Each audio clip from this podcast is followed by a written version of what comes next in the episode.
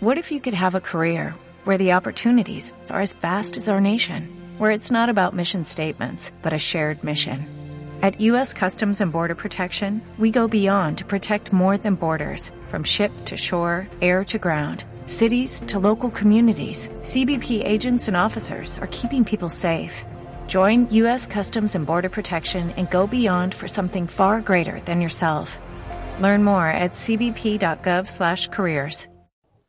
Pues voy a dar las buenas tardes porque son las 8 de la tarde, pero en realidad no sé muy bien cuándo nos van a escuchar. Así que buenos días, o buenas tardes, o buenas noches, depende de, la hora a la que nos escuches.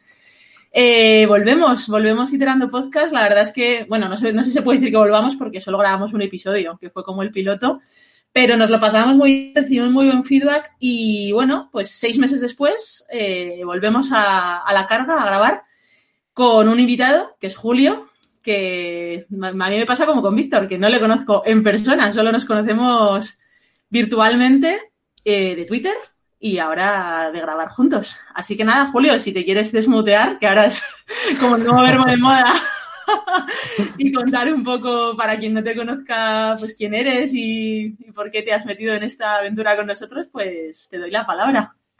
Nada, eh, hola eh, a todos y todas y nada, muchas gracias por, uh, por invitarme. Eh, yo soy Julio y por, el, uh, por la química, el buen rollo y demás que, que, transmitís, Lucía y Víctor, yo no hubiera dicho que no, que nos conocierais en persona, la verdad. Así que eso es buena señal. Eh, ¿Qué más? Eh, yo soy Julio, eh, soy de Barcelona y nada, me cambié de, de trabajo hace, sí, hará cosa de casi un mes y ahora estoy en Customer, que es una empresa americana eh, muy centrada en, uh, en lo que es la atención al cliente y diferentes automatizaciones. Y, y nada, la verdad es que estoy muy contento y uh, empecé esa aventura y ahí sigo. Bueno, para eh, la gente que nos escucha, este capítulo se llama eh, Onboardings en tiempos de pandemia. Y bueno, pues prácticamente tratará sobre eso. Eh, también, bueno, antes de ponernos en esa tesitura, eh, nos gustaría explicar por qué no hemos grabado hasta ahora. Sí, bueno, más, o sea, más que explicar, en realidad, mi explicación es muy sencilla. O sea, a mí, cuando, cuando hablamos tú y yo de, de lanzar el podcast y tal, era una cosa que me apetecía mogollón, grabamos el primero, lo que hablábamos antes, ¿no? Eh, recibimos súper buen feedback, muchísima gente nos animó. Lo que pasa es que, bueno, pues a mí personalmente como que desde mayo me han pasado muchas cosas, tanto a nivel personal como laboral, y, y, la explicación es muy sencilla. O sea, a mí no me apetecía um, hacer muchas cosas fuera de mi curro que, que tuvieran que ver con, con, trabajo. Y al final, bueno, pues esto sí que es verdad que no es trabajo directo, pero bueno, no deja de ser un poco hablar de las mismas cosas, de no desconectar. Y nada, pues han pasado unos meses. Además, creo que lo puse en Twitter hace, pues justo cuando empecé con Dentaltics. Fue en plan, mira, a mí ahora mismo mi curro me está absorbiendo muchísimo tiempo muchísima carga mental, en el buen sentido, porque al final empezar en un curro te, te, absorbe mogollón, ¿no? Porque pues estás en ese punto en el que además tienes que, que dar el 100% y decía, jo, pues es que no, no me apetece.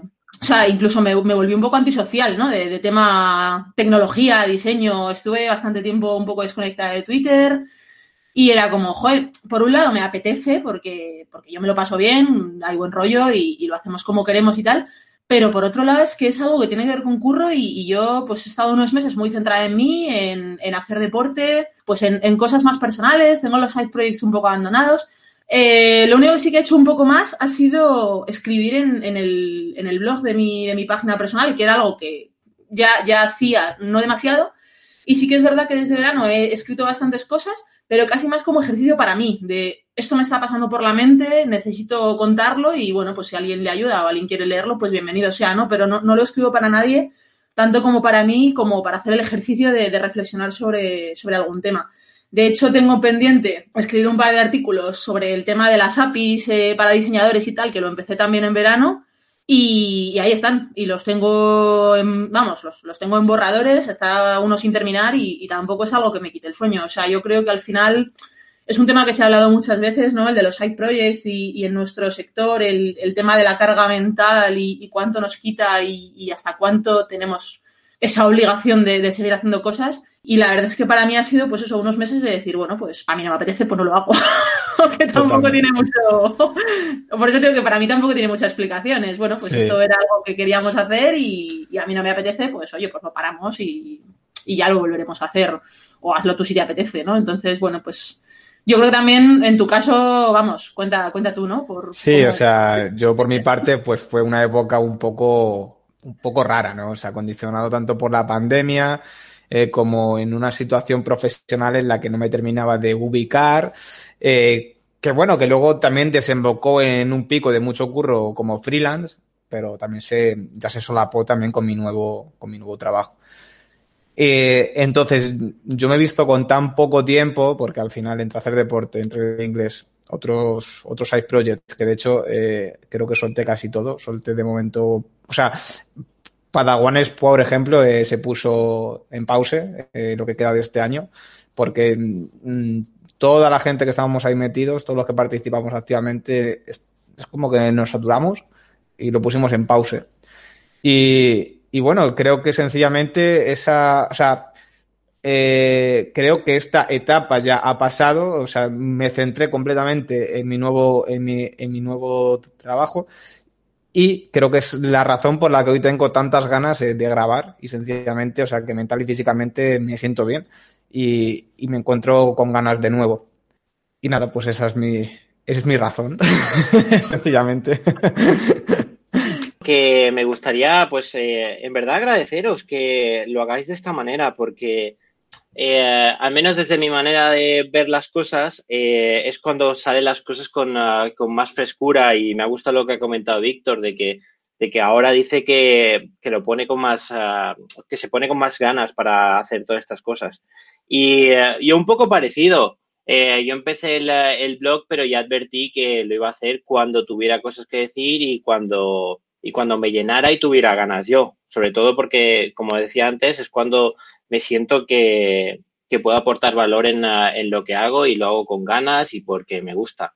No por una presión o, o una carga extra que muchas veces nos, no nos damos cuenta, pero nos acabamos poniendo nosotros mismos y, y nos lleva a, a, esos picos de estrés y esas cosas que, que, bueno, que nos pueden ir pasando y que no recomiendo a nadie. Y creo que un poco hablando de temas de, de hacer las cosas como nos salga, o sea, de hacer las cosas con, con, ganas y porque nos salen y tal, fue uno de los motivos por los que quise cambiar de trabajo, porque eh, en mi última etapa en, en Ubico, eh, bueno, por todo el tema del COVID, trabajando en el sector de la, del ocio y, el, y los automóviles, pues se complicaba un poco todo.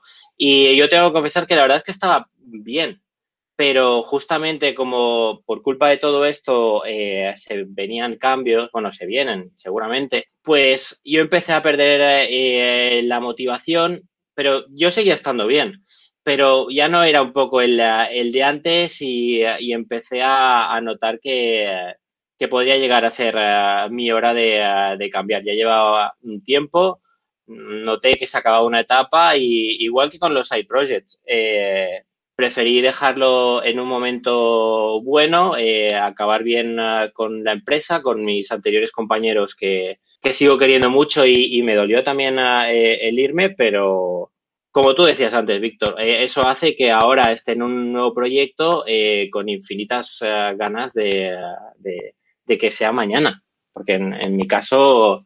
En mi caso en Cataluña trabajamos mañana. Yo no tengo puente. Vale, pues Víctor, si nos quieres contar tú cómo ha sido ese cambio profesional en estos últimos meses. Vale, perfecto, Lu.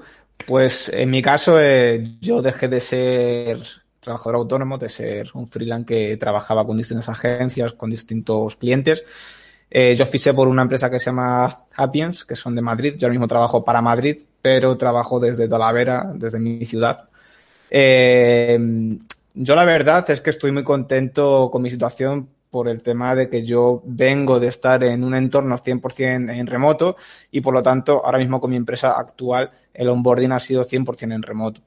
En este caso eh, no hay sitio físico como tal eh, por eh, todo el tema de la pandemia y eso, pero en un futuro se entiende que lo habrá. Aunque yo, sinceramente, yo firmaba por un 95% remoto y un 5% presencial considero que se ha abierto una puerta magnífica tanto para el crecimiento mm, de carrera profesional y se ha descentralizado el acceso eh, a según qué empresas, que esas era, es otro de los problemas para la gente eh, de provincias como yo.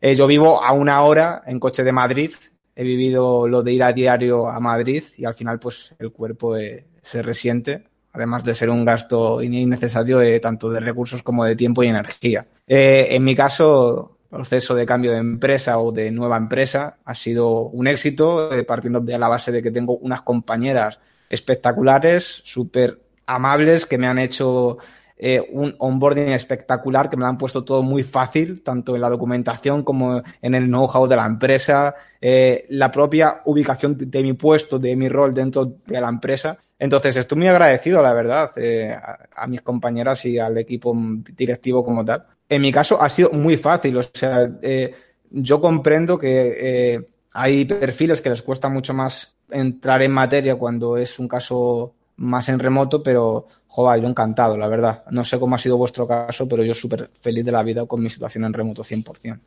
Pues yo también he cambiado de curro desde la última vez que grabamos.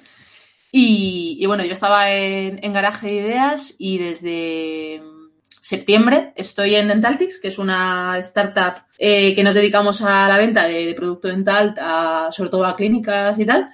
Y la verdad es que, o sea, mi onboarding por un lado ha sido en la empresa, ha sido bastante, bastante guay, había bastante documentación para entender un poco eh, qué se hacía en los diferentes equipos y demás, pero claro, en el equipo como tal de producto no ha habido onboarding porque no existía el equipo de producto, porque yo soy la primera persona que se incorpora un poco a, empezarlo, ¿no? Entonces, claro, mi onboarding ha sido lo que yo he ido haciendo de juntarme con gente, eh, oye, cuéntame qué hacéis, oye, cuéntame cómo es este proceso. Entonces, o sea, por un lado ha sido muy guay porque al final, qué mejor onboarding en el producto tienes que, entender cómo funciona y que tener que construir las cosas prácticamente desde, desde cero, ¿no? Pero por otro lado también es como un poco abrumador. O sea, yo he tenido momentos de, un poco hasta de, bloqueo por, por cantidad de melones que se me abrían y de cosas que tenía que entender. Entonces, ahora estoy en el punto de, que tengo a dos personas que se incorporan al equipo, una en enero y otra en febrero, y estoy viendo cómo planteo su onboarding, un poco con la idea de que exploren, ¿no? Por así decirlo, y, hagan preguntas y, entiendan por sí mismas eh, cómo funciona Dentaltics y, y, qué procesos internos tenemos y, detecten también ellas qué partes de esos procesos es interesante que, abordemos, pero que tampoco sea, eh, pues eso, ¿no? la sensación que yo tenía de, ese meme que hay de Aragorn con la espada enfrentándose a todo el ejército de Diostras. Y, y yo estoy, o sea, estoy un poco definiendo el onboarding de, de mis siguientes compañeras, la verdad y muy guay. O sea, han sido unos meses muy intensos de coco, de mucho trabajo, pero yo estoy muy contenta porque justo es lo que buscaba. O sea, yo, yo estaba en garaje muy contenta, pero sentía que empezaba a estar demasiado cómoda, ¿no? De, ya conozco la forma de currar, ya sé cómo hacemos las propuestas, ya sé cómo hacemos los proyectos, más o menos mi rol en los proyectos siempre es el mismo. Y, y cuando me llegó la oportunidad de empezar un equipo de cero en una empresa que ya estaba en marcha, ¿no? No era, no era empezar un producto de cero, sino que era mm, incorpórate a algo que ya existe, que ya está funcionando, que funciona bastante bien y, tiene que seguir funcionando mientras tú haces cambios y mientras tú sigues mejorando, ¿no? Lo que hay. Entonces, bueno, pues me, pareció un reto muy interesante y, bastante, bastante cambio, además, con, lo que era lo que yo quería. Pues en ello estoy, ahí a, a tope. Qué guay, qué espectacular todo. Pues tenemos como tres mm, onboardings muy diferentes porque al final, Julio, tú estás en una empresa que está, es, estadounidense, ¿no? Entonces ahí tenemos un onboarding en otro país, en otro idioma y con un, supongo que con un cambio cultural importante que ahora nos, nos cuentas.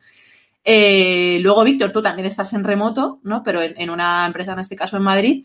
Y luego yo estoy en semi-remoto, estoy yendo un par de días a la OFI y demás. Entonces yo creo que ahí tenemos como tres onboarding muy diferentes y, me parece muy interesante que hablemos de ello. ¿Nos cuentas, Julio, cómo es hacer un onboarding en una empresa estadounidense? La verdad es que bastante, eh, bastante curioso porque eh, es, lo que comentabas antes. Se suman el hecho de, eh, de, que sea otro país, que en este caso es Estados Unidos, por lo tanto el cambio cultural es, existe. y el caso mío que nunca había estado trabajando en una empresa en remoto, lo cual creo que también lo hace un poco más complicado. Y también añadir que para todo esto también no, no, se me ha hecho difícil, pero mucha gente me ha preguntado eh, de, de, cómo es que uh, decido pasar de, uh, de ser el, el, la persona que gestionaba el equipo de diseño en una empresa y luego paso a ser uh, un product designer eh, normal. Que bueno, en este caso, tema de liderar o no, yo lo considero una, eh, un rol más, una, un, un, trabajo más que, que sale de, dentro de, de, lo que es la aventura mía en una, en una empresa y, y, a nivel de cambiar yo no buscaba ni seguir liderando ni nada, sino seguir aprendiendo y la oportunidad de, de customer, por todo lo que hemos comentado, me, me motivaba bastante. Y yendo más a lo que me has preguntado directamente, la verdad es que muy bien, muy bien sería el, el resumen por el otro lado, creo que, o sea, soy la primera persona, en verdad, que, que, contratan de, producto, si no me equivoco. Es que es un poco complicado, porque Customer compró una, una startup española, entonces tenemos un equipo español, que es un poco del, del que yo cuelgo, que se llama eh, que es el, eh, era una startup de, de, inteligencia artificial centrada sobre todo en, en chatbots. Entonces yo colgaría de lo que sería eh, esa, esa, startup que Customer eh, la compró. Entonces, que me ficharan a mí empezó a ser un reto, sobre todo para recursos humanos de Estados Unidos, empezando por lo que fue todo el proceso de selección, eh, las propias diferencias eh, culturales que, que hablábamos, eh, diferentes preguntas que a mí también me, sorprendían, pero me gustó porque fue fue un aprendizaje de, de, las dos partes y yo espero también haber echado una mano a, a, a, mi equipo de, a mi equipo de diseño que también me tuvo que preguntar cosas como a recursos humanos y, y tal, porque durante todo este tiempo, durante todo este mes eh, que llevo, eh, me han preguntado mucho, han estado mucho encima de mí, tenían muy programado eh, lo que esperaban de mí en una semana, en dos, en tres, en un mes y a largo plazo. Y la verdad, ya sea por diferencias culturales y que yo solo me he relacionado con gente europea, tengo que decir que, que la verdad es que me han tratado súper bien. O sea, les he visto muy abiertos, muy, muy acogedores, un poco con el, con el rollo estadounidense de ser un poco guays y, y, y amables y tal, pero que a mí eso me, me ha ido genial, la verdad. Nada, la verdad es que poco más puedo decir. Eh, me ha gustado mucho una, una cosa que tienen, eh, que yo creo que deben tener en, en, varias empresas, que es una, como un colega, un buddy, le llaman, de, de, otro departamento que me ha hecho como un seguimiento, que la primera semana me preguntaba, hey, Julio, ¿cómo ha ido esta semana? Eh, y me explicaba un poco el, el, rol este temporal que tenía, que básicamente era como una, una persona amiga dentro de la empresa que no trabajaba en mi día a día, que servía para contestarme a preguntas eh, muy relacionadas con la, empresa, eh, eh, diferentes dinámicas y curiosidades que yo pudiera tener. La verdad es que era una persona muy, bueno, es una persona muy, muy maja que me ha, me ha ido, yo puedo decir, cuidando durante todo este, toda esta etapa y ya justo el, el lunes tengo la última reunión con, uh, con él para, para cerrar un poco el, eh, la parte de su trabajo, la parte de su onboarding. Y la verdad es que estoy muy contento. Las diferencias horarias yo no las he notado especialmente porque la verdad es que han sido bastante eh, respetuosos con, uh, con, mis franjas horarias de, de, aquí y la diferencia horaria que son eh, seis horas. Y la verdad es que no he tenido ninguna, ningún problema, ningún problema raro. Un día sí que tuve que hacer una reunión un poco más tarde por temas de seguridad y tal, pero, pero yo creo que como todo el mundo, dentro de lo que es el horario flexible, a veces es un día, un día por mí, otro día por ti, y, y avisando con antelación y sobre todo preguntando, eh, cualquier cosa es posible en ese sentido. Hmm. Y más allá de eso, yo creo que ya está. ¿Hay algo que hayas echado en falta en, en el onboarding como tal? Bueno, o sea, entiendo que siempre te vas a encontrar con alguna fricción cultural, ¿no? Que siempre existirá. Pero ¿hay algo que hayas echado en falta eh, al ser internacional, al no estar en físico y, joder, en algo tan importante como cambia el idioma, cambia la cultura, no es, no es en persona? No, la verdad es que no he echado absolutamente nada en falta. O sea, eh, no, no, es una pregunta que me haya hecho yo antes y, uh, y, me sorprende decir con rotundidad que no he echado nada, nada en falta porque a nivel, a nivel de videollamadas y tal, eh, tienen la costumbre de ponerse siempre eh, la cámara y eso también, sobre todo cuando estás empezando, ayuda mucho. Perdonad, eh, tengo a mi gato por aquí y igual se oye en su cascabel. ¿Qué más? No, no, no he echado nada, nada en falta, la verdad.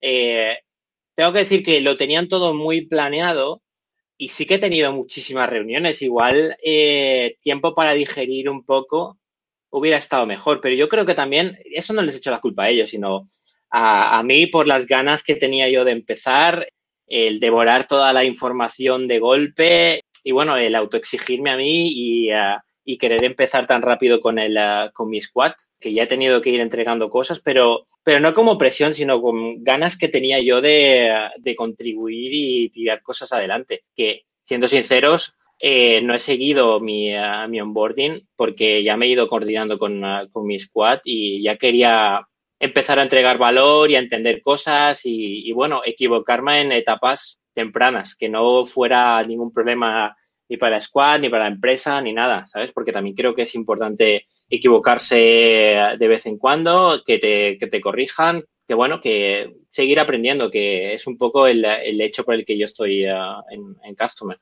En el squad tuyo en el que tú te integras, Julio, ¿había ya más personas diseñando o eres el primer diseñador? Soy el primer diseñador.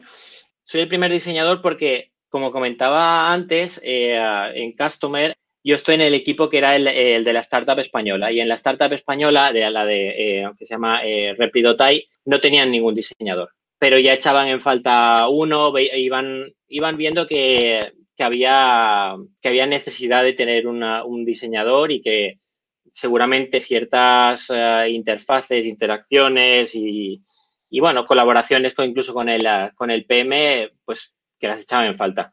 Y justo por eso en, entré yo.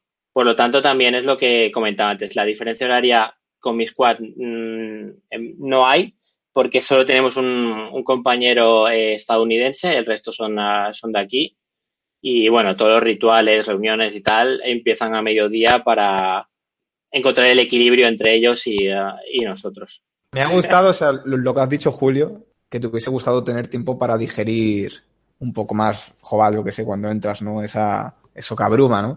Eh, a mí, una cosa que me ha gustado mucho de, de, mi empresa es que no me sobrecargaron hasta que me sentí ubicado y, y confiado.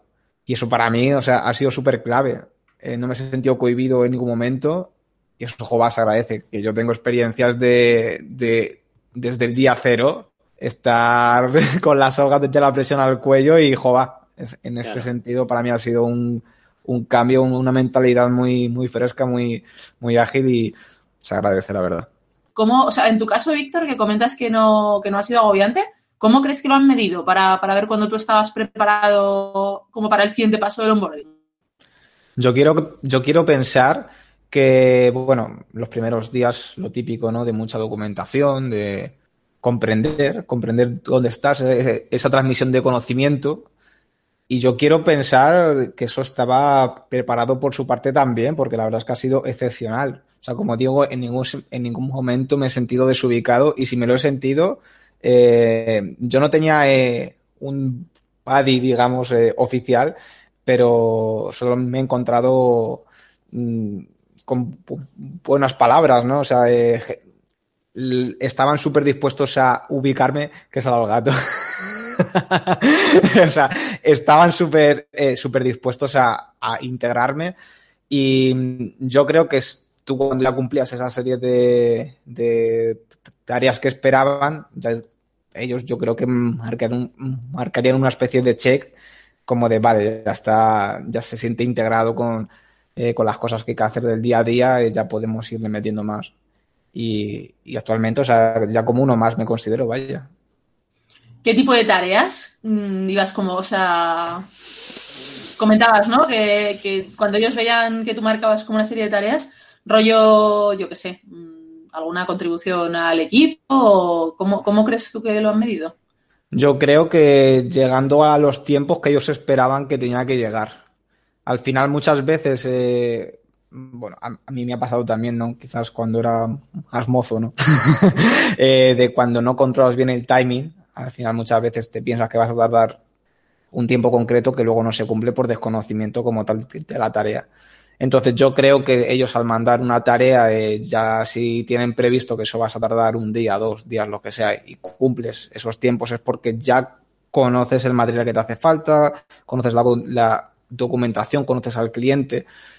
Y yo creo que eso, ese habrá sido como el checkpoint para decir, vale, este chico ya está integrado, seguimos con cosas nuevas. O sea, como muy dosificado, ¿no? Todo el. O sea, no, estáis viendo, claro, vosotros no lo vais a ver porque esto solo se graba en la voz, pero el gato de Julio está como encima de la silla. Yo no sé si se va a tirar al suelo. Ah, mira, ya. Ah, es que hay una mesa, vale, vale.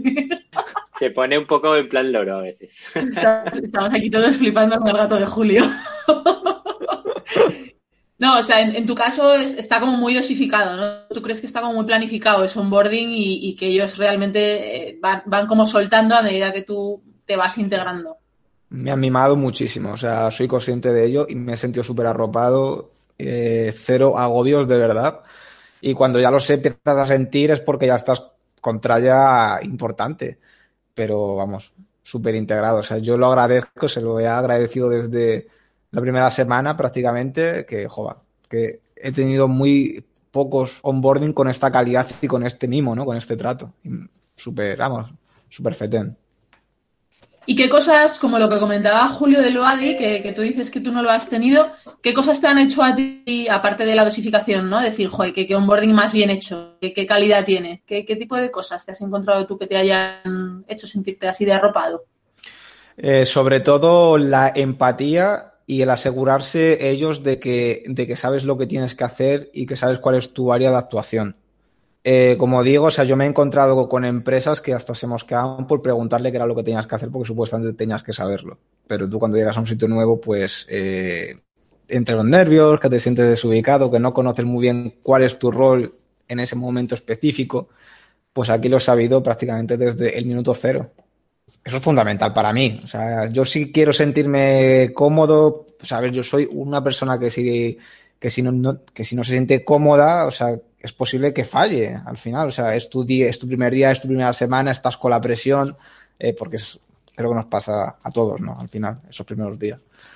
Y el hecho de haberme sentido en un entorno tan agradable, tan, tan poco hostil, realmente pues es lo que me ha hecho poder madurar en este mes tan rápidamente y de ya estar a la vanguardia.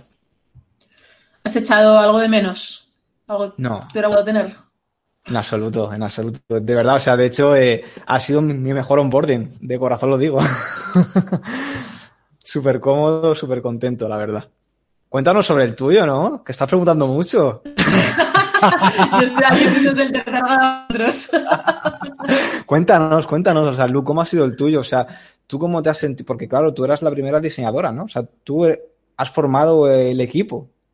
Eh, bueno, yo soy la primera diseñadora, realmente yo soy la primera persona un poco encargada del producto en, en Dentaltics. O sea, hasta que yo llego no hay como una persona encargada, que es verdad, un poco que cada equipo controla sus, sus procesos y digamos su parte del producto digital o, su parte del, producto interno del RP con el que se hacen los procesos y hay un equipo de desarrollo que ya hace cosas. O sea, era, otra forma de funcionar, pero al final sí que es verdad que se ha, se ha mejorado mogollón tanto la página como el RP interno. O sea, sí que es verdad, y, y yo creo que ahí es, es, lo que yo vengo a aportar, que no había una visión global. O sea, finanzas ve finanzas, ventas ve ventas, pero no hay alguien que piense como transversal a todos los equipos y de, y de esa foto de, oye, es que a lo mejor lo que tú tocas aquí está otro equipo y, tú no te das cuenta, ¿no? Porque tampoco se, se hacía ese análisis. Entonces, eh, mi onboarding en Dentaltics, la verdad es que ha sido una, una maravilla. O sea, yo, yo, es la primera vez que llego a un sitio en el que no hay absolutamente nadie que haga lo que hago yo. Porque en Twenty estaba todo súper estructurado, teníamos lo del body, ¿no? Que también que comenta Julio, yo tenía con, mi responsable. O sea, en ese sentido las cosas estaban como muy, muy pautadas ¿no? y, muy pensadas. O sea, se, notaba que era un equipo que llevaba mucho tiempo funcionando. Y en el equipo en el que yo entro en Twenty ya tenía otro diseñador, con lo cual, bueno, pues como que al final ese onboarding del equipo también lo hace otra persona y hay material con el que tú te puedes ir empapando de qué se ha hecho hasta ese momento y, la verdad es que a mí el, el, onboarding ahí que me hicieron fue una maravilla, ¿no? Y luego en un poco lo mismo, o sea, Garage era una empresa en la que todo el mundo eran diseñadores y también tenía un proceso de onboarding como muy definido, eh, muy orientado a que tú ya en el equipo que te integrases, bueno, pues yo, en mi caso, ¿no? Yo cogí un proyecto desde el principio, el, mismo día que yo me incorporé eh, tuve un kickoff, con lo cual, vamos, mejor onboarding que el kickoff no, no puedes tener para integrarte en el proyecto. Además, fue un proyecto más, más pequeñito en el que estaba yo con otra persona entonces, bueno, como primer proyecto para rodar un poco, la verdad es que fue una maravilla también para ir conociendo la, empresa y, cómo se trabajaba. Y, y, en Dentaltis, ya os digo, pues como que ha sido muy diferente, pero porque he tenido un onboarding en la empresa, mm, pero no he tenido un onboarding en un equipo porque el equipo no existía. Entonces, claro, eh, no, no, hay una documentación como tal de producto que tú puedas decir, oye, pues eh, un, un blueprint o un journey, ¿no? Para entender, aunque sea, cómo se hacen las cosas. Entonces, mi onboarding realmente ha sido ir generando ese tipo de, documentación y un poco ir eh, como, como explicando al resto del equipo para qué servía yo y qué venía a hacer a Dentaltics, porque había mucha gente que era como, vale, producto, pero ¿qué es producto? ¿no? Porque, pues, o sea, hay, gente de finanzas, hay gente de, de, ventas, hay gente de atención al cliente, hay gente de almacén, mm, logística, de operaciones, entonces, pues sí que hay algunas personas personas que habían trabajado ya con, algún perfil de diseño o con algún perfil de producto, pero mucha gente no, sabía muy bien a lo, a lo, que venía yo, ¿no? Entonces, pues, ha sido bastante guay porque a medida que he ido trabajando con personas de los diferentes equipos, también yo un poco iba explicando, iba explicando tanto lo que estábamos haciendo y para lo que servía. O sea, yo cuando, cuando me junto con una persona, por ejemplo, que gestiona todas las devoluciones, a que me cuente cómo lo hace y a yo ir mapeándolo en un miro o en un tablero de posits para, hacer como una especie de journey o simplemente eh, tenerlo por escrito, ¿no? Al final yo le voy explicando a esa persona para, lo que, para qué sirve lo que estoy haciendo, cuáles van a ser mis siguientes pasos. Pues mira, ahora a partir de aquí vamos a ver cuánto tardamos en hacer el proceso completo, por ejemplo, ¿no? Cuánto tardamos en hacer cada paso. Vamos a detectar cuáles son los pasos manuales o los pasos en los que nos encontramos más problemas con el usuario o sea, yo iba un poco explicando para qué servía lo que hacía y eso también me ha ayudado a que la gente a la que se lo explicaba entendiera para qué servía yo en, todo el, ecosistema de Dentaltis y, y porque necesito más gente para que me ayude a hacer lo que estoy haciendo y en qué se, se va a tangibilizar lo que estamos em, trabajando juntos.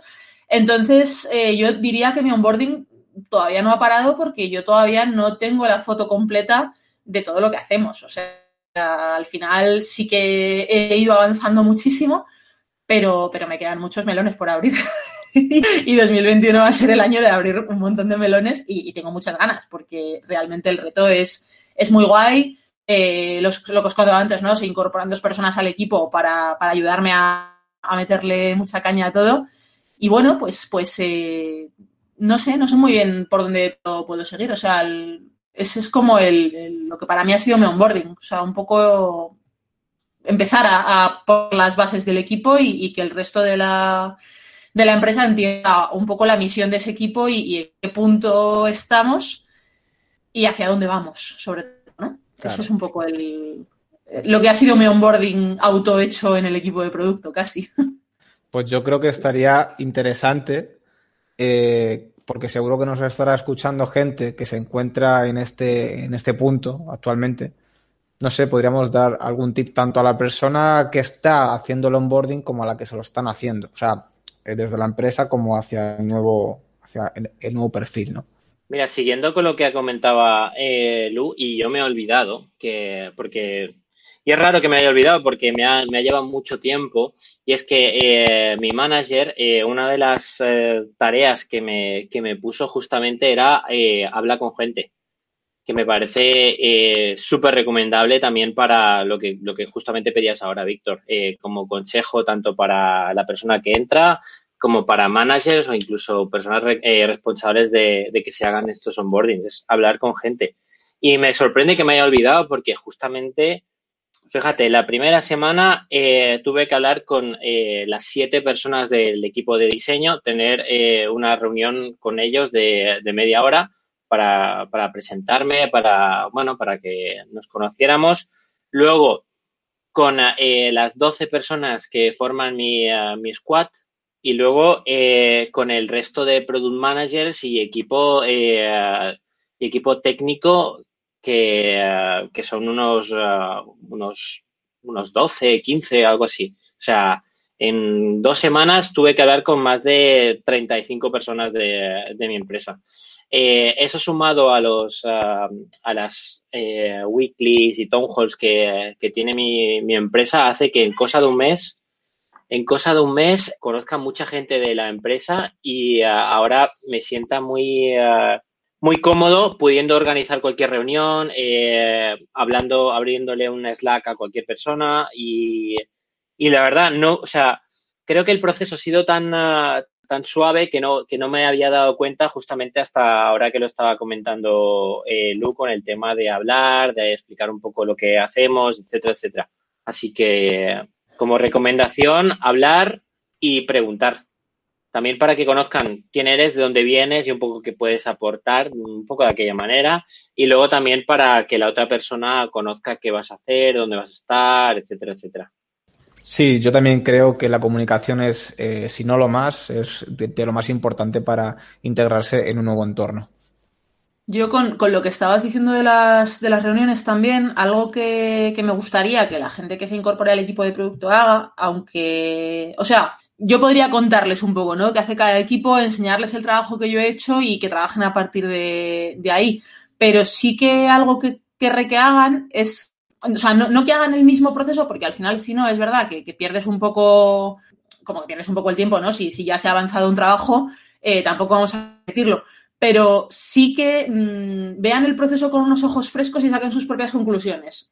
Oye, siéntate con esta persona de este equipo y que te cuente un poco lo que hace, cómo es el proceso y a ver qué sacas tú y a ver si sacamos lo mismo, ¿no? Porque es verdad que ya una vez que tú estás metido en el día a día, puede que haya cosas que, que asumes como que son así, y a lo mejor viene una persona de fuera con, con, ojos nuevos y te dice, oye, pero esto lo podríamos hacer de otra forma. oye, esto, ¿habéis pensado que quizá pueda ser un, un problema ahí que se esté en otros lados eh, trasladando, tal? Entonces, mm, a ver cómo encuentro el equilibrio entre, repite todo el trabajo que yo he hecho, que tampoco obviamente es el, objetivo, y mira, esto es lo que hacemos, ya está, aquí tienes los journeys pintados, aquí tienes el y, y no pienses, ¿no? Entonces, como que sigue a partir de aquí a ver cómo encuentro ese equilibrio para que se coja como ese trabajo medio hacer y se complete, también con la visión de las personas que entren sin, sin conocer y sin saber. Porque yo creo que va a ser un ejercicio también bastante interesante. No sé qué, no sé qué opináis vosotros de eso.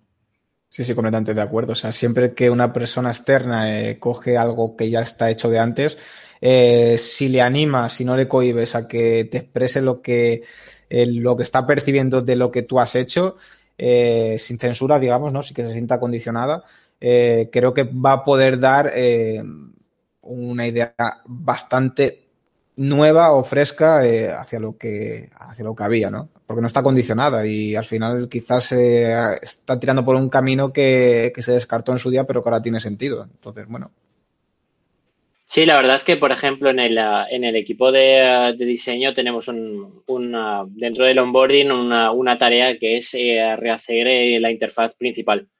Rehacerla a nivel de, o sea, hazla como a ti, como tú creas eh, y luego ya como tenemos diferentes reuniones semanales, pues presentarla y explicar un poco por qué has hecho estas cosas y sobre todo sin miedo a equivocarte porque porque eres nuevo, acabas de entrar y, y, y, que esto como un ejercicio puede servir también para justo lo que comentabais, ayudar a, a volver a hacer alguna que otra pregunta eh, que ya se tenía como muy interiorizada la respuesta, eh, llegar a, a, la, a, la, solución de una manera diferente y, yo creo que es bastante uh, interesante esto también. Luego, por seguir con el tema de los, de los tips, ¿no? Que preguntabas, Víctor, eh, yo creo que también una, una buena manera de quizá reducir ese, o sea, el, el estrés del, del, curro nuevo siempre lo vas a tener, ¿no? Al final empezar en un sitio, conocer a gente nueva, integrarte en procesos que no conoces, al final siempre lleva un, un extra de, de, adrenalina, ¿no? Ahí también, y, porque, joder, los primeros pues también quieres hacerlo todo muy bien, ¿no? Pero yo creo que hay, hay mucha parte de ese estrés o, una buena parte que quizá también puedas reducir haciendo muchas preguntas durante el proceso de selección. O sea, que sepas un poco cuáles van a ser tus tareas, en qué equipo vas a estar, quién va a ser tu manager, quién van a ser tus compañeros, si puedes conocer a alguien durante el proceso. O sea, como no llegar del día cero, o sea, el día uno cero, ¿no? Y, llegar y decir, bueno, pues ya me suenan caras. No sé, como que ya conozcas algo de la empresa y, ya conozcas en parte a tu equipo. O sea, creo que también el, el, el onboarding empieza en el proceso de, de, selección, sobre todo en las fases finales. O sea, yo entiendo que al principio del proceso tú tampoco puedes hacer con cada candidato quizá un montón de reuniones con el equipo, con el manager, pero sí que al final del proceso, cuando tú ya vas teniendo claro quiénes son las personas que, que podrían entrar, pues a lo mejor sí puedes empezar a hacer ese onboarding al final del proceso de selección, de forma que los primeros días sean como mucho más cómodos, ¿no? Que no, que no sea tan llegar de nuevas. Sí, yo de hecho eh, una cosa que agradecí muchísimo fue a una de mis compañeras que eh, la penúltima reunión antes de aceptar, eh, antes de aceptar yo la oferta me refiero, me habló con total sinceridad y me dijo, mira, yo te voy a ser sincera con lo que hay, con lo que no hay y, joder, o sea, claro, eso te hace una fotografía de la situación actual de tanto de la empresa como de los proyectos que se agradece porque a lo mejor te lo han vendido muy bien en, el, en las fases, bueno, en las fases previas a la contratación, pero luego no era lo que esperabas. Yo en mi caso contaba con que cuando entré sabía 100% lo que había. O sea, hubo cero, cero maquillaje, digamos. La verdad es que es una de las cosas que creo yo que tenemos que hacer uh, eh, todo el mundo cuando estamos en, en, un proceso. Preguntar y tratar de, de, tener algún tipo de conversación con la gente de tu equipo, eh, tu futuro manager, etcétera, etcétera. Sobre todo para tú como persona que, como candidato, eh, conocer bien dónde te vas a ir, porque claro, eh, no, tenemos que olvidarnos que pasamos de estar en un, en un trabajo que teóricamente estás bien a, a una aventura nueva, que, es el, eh, como fue mi, uh, mi caso. Entonces, el, uh, el, hecho que una persona con más experiencia eh, esté en un proceso de selección también hace que, la, que haya un riesgo grande. Y creo yo que somos bastante afortunados eh, las personas que tenemos más experiencia porque desde un punto de vista casi de, bueno, casi no, de, desde un punto de vista de privilegio, puedes decir, bueno, eh, puedo descartar ya yo a las empresas. Entonces, eh, eso hace que pueda poder hablar con más sinceridad con, uh, con uh, los recruiters o incluso con uh, diversos managers. O sea, tengo la, la suerte de decir que, que, antes de llegar a Customer estuve hablando con, con otras empresas que, que, bueno, que también me ofrecían uh, ciertas cosas, pero igual por mi manera de ser o incluso por cómo eran ellos, pues veía que no, que no encajaba. Entonces creo yo que todo el mundo debería tratar de, de hablar con, uh, con, las empresas, conocer la cultura eh, e ir averiguando un poco dónde vas a, a, caer para que el día uno no te sientas uh, como incómodo ni forzado ni nada de eso, porque ya habrás tenido la seguridad de, ostras, eh, voy a un sitio que, que, que, ya tengo un poco lo que, lo que sinceramente buscaba y no me viene todo de, nuevo. Es verdad que esto, eh, como decía antes, eh, para perfiles más, más juniors es muy complejo porque básicamente las empresas a veces no actúan bien y son un poco perdonavidas en ese sentido. Tipo, no me preguntes, soy yo el, la persona que te va a contratar a ti y bueno, eso hace que muchas veces pues eh, estas empresas no ni siquiera respondan a los correos y, bueno, que la gente, que los candidatos se vayan con un mal sabor de boca de esa empresa. Justo te iba a comentar que en ese tema creo que mucha parte de, de la responsabilidad la tenemos quienes, quienes contratamos también, ¿no? O sea, al final, pero por, yo ahora que, que, he hecho por primera vez ese proceso completo de buscar personas para el equipo, contarles lo que hay, o sea, he tratado de ser súper sincera porque es algo que yo he valorado mogollón en procesos de selección, el que me cuente lo que hay y que yo libremente decida si, si me gusta o no me gusta. O sea, en el caso de Dentaltics, por ejemplo, ¿no? Por hablar de mi experiencia personal, yo a las personas a las que he entrevistado, prácticamente desde el principio les he contado el punto en el que estamos, pero porque considero que el punto en el que estamos no es para todo el mundo. Y tienes en un momento de tu carrera y de tu vida en el que te apetezca meterte en este fregado. Entonces es que si yo te vendo que tenemos algo súper estructurado, con un montón de material, con un montón de documentación, y luego tú llegas el día uno y te encuentras que es un equipo que lleva tres meses y que no hay documentación y que lo que estamos haciendo es crearlo de cero, algo que para una persona que está en ese punto puede ser un reto de la leche, que es mi caso, ¿no? Que yo lo vi y dije, wow, esto me parece un retazo, es lo que me apetece, sé dónde me estoy metiendo y a por ello que voy. Para una persona que estuviera buscando otra cosa, es que mm, te va a mirar con ojos de pánico el primer día y, o, cambia mucho la cosa y, estaba súper abierto a, a otro panorama, o esa persona se te va a ir. Entonces, al final, tú has perdido un montón de tiempo en hacer un proceso de selección, has seleccionado a una persona, has descartado a otras y al final todo eso ha, terminado en que esa persona te ha ido, tú te frustras, esa persona se frustra. O sea, que es que no tiene ningún sentido, lo mires por donde lo mires. Con lo cual, o sea, yo he intentado ser súper transparente y que las personas que vengan a Dentaltis sepan en el momento en el que estamos cuáles son los retos y que si, te, si vienes es porque eso te mola. Porque tampoco entiendo otra forma de hacerlo, porque al final mm, va a salir mal. O sea, es que yo no, me imagino un escenario en el que yo te venda la moto y te cuente que, somos aquí una cosa que no somos y tú luego llegues y te parezca bien. Entonces, o sea, yo ahí creo que tenemos una responsabilidad brutal en, ser transparentes con, lo que se va a encontrar la persona que venga, pero porque también yo creo que, o sea, creo que es para las dos partes, para la persona que, que viene y para nosotros como persona que necesita a alguien en su equipo, pues el saber que todo ese proceso ha servido para algo. Y luego ya lo de contestar los correos que comenta Julio ya es como otro tema. O sea, es que también es como, tío, pues interesante por el, o sea, tú cuando lanzas un proceso de selección, yo creo que tienes también una responsabilidad con la gente que está invirtiendo tiempo en escribirte, en querer trabajar contigo. O sea, creo que lo mínimo es contestar a los correos, vamos. O sea, eso sí que ya no sé, o sea, me, parecía hasta feo, no, no, no contestar a alguien, ¿no? Que, que, te está, no sé, aunque le contestes con una, o sea, puedo entender que si te entra mucha gente es muy difícil, ¿no? Pero, tío, contesta aunque sea con una plantilla, pero que esa persona sienta que hay alguien al otro lado que por lo menos está valorando su tiempo, vamos, no sé. Es diseño, al final. Eso es diseño, me refiero.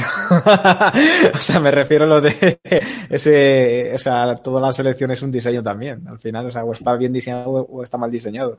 Entonces. Exacto, pero justamente es lo que tendemos a olvidar.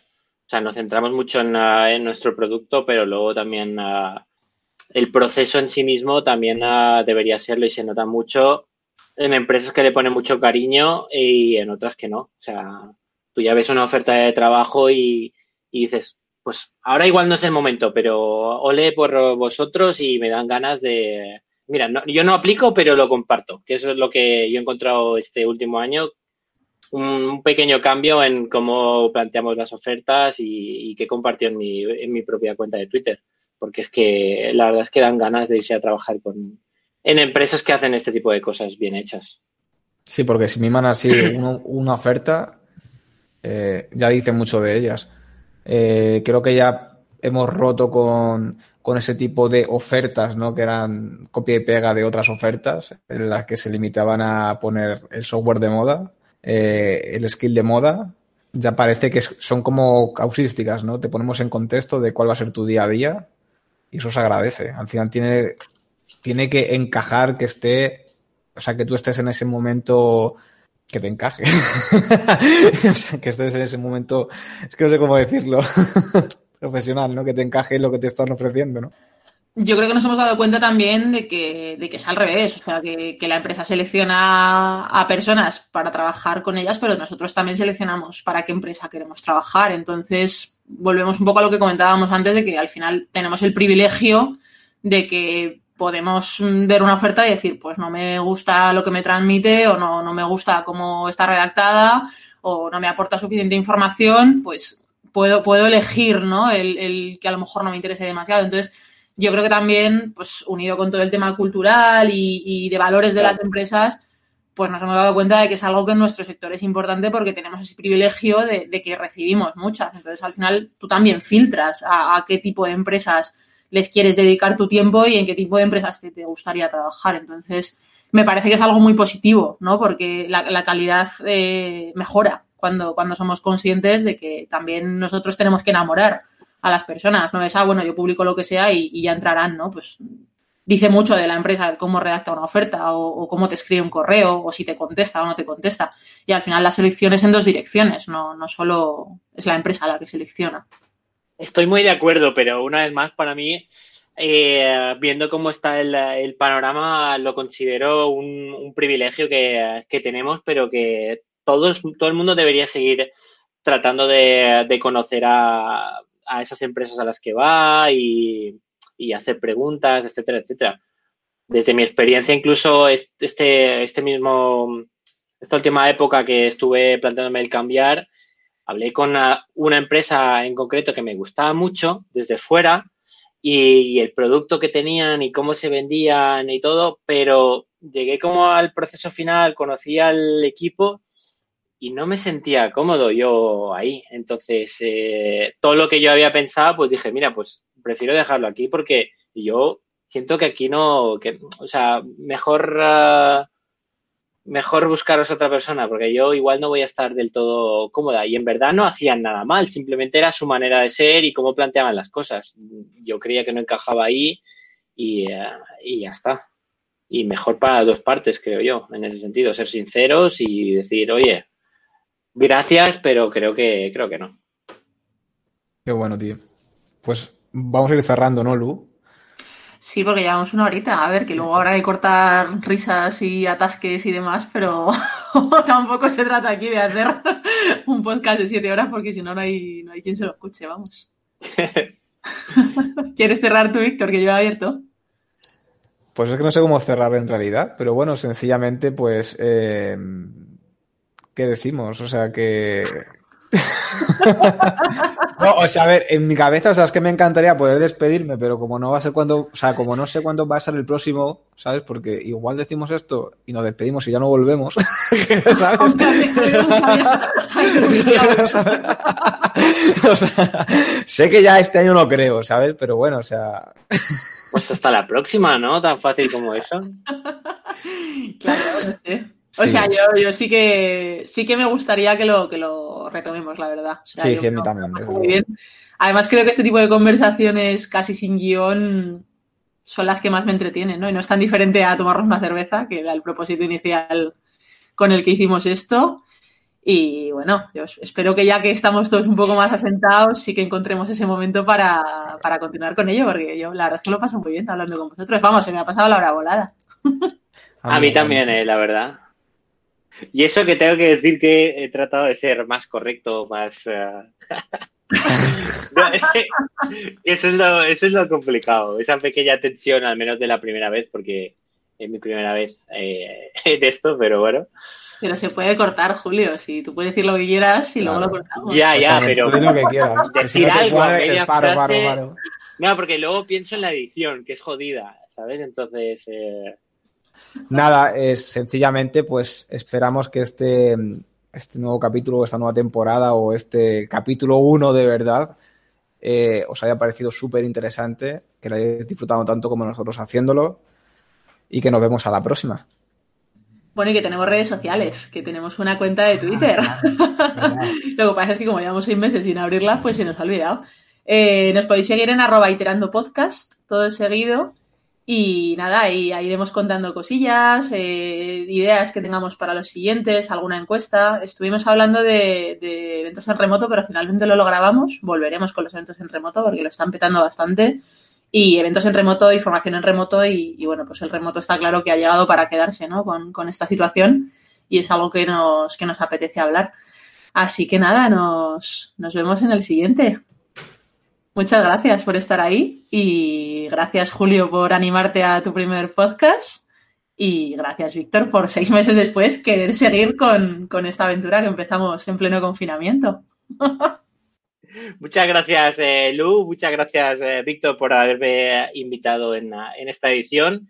Y nada, eh, remarcar lo que comentaba Lu antes, eh, el onboarding también uh, deberíamos tratarlo como un producto y ponerle mimo no solo en el, en el recruitment, que es lo que ya hemos empezado a cambiar, pero creo que igual falta también en, el, en, en los onboardings, que haremos sentir mucho mejor a las personas nuevas en nuestros equipos. Y nada, muchas gracias a, a todo el mundo. Pues chao, chao. Siguiente. Hasta luego. Chao. Reducing the amount of waste in your workplace will have a positive impact on our environment and can save your business money. It's also the law in Montgomery County. Make it your business to recycle right. Learn more at montgomerycountymd.gov slash recycle right or call 311.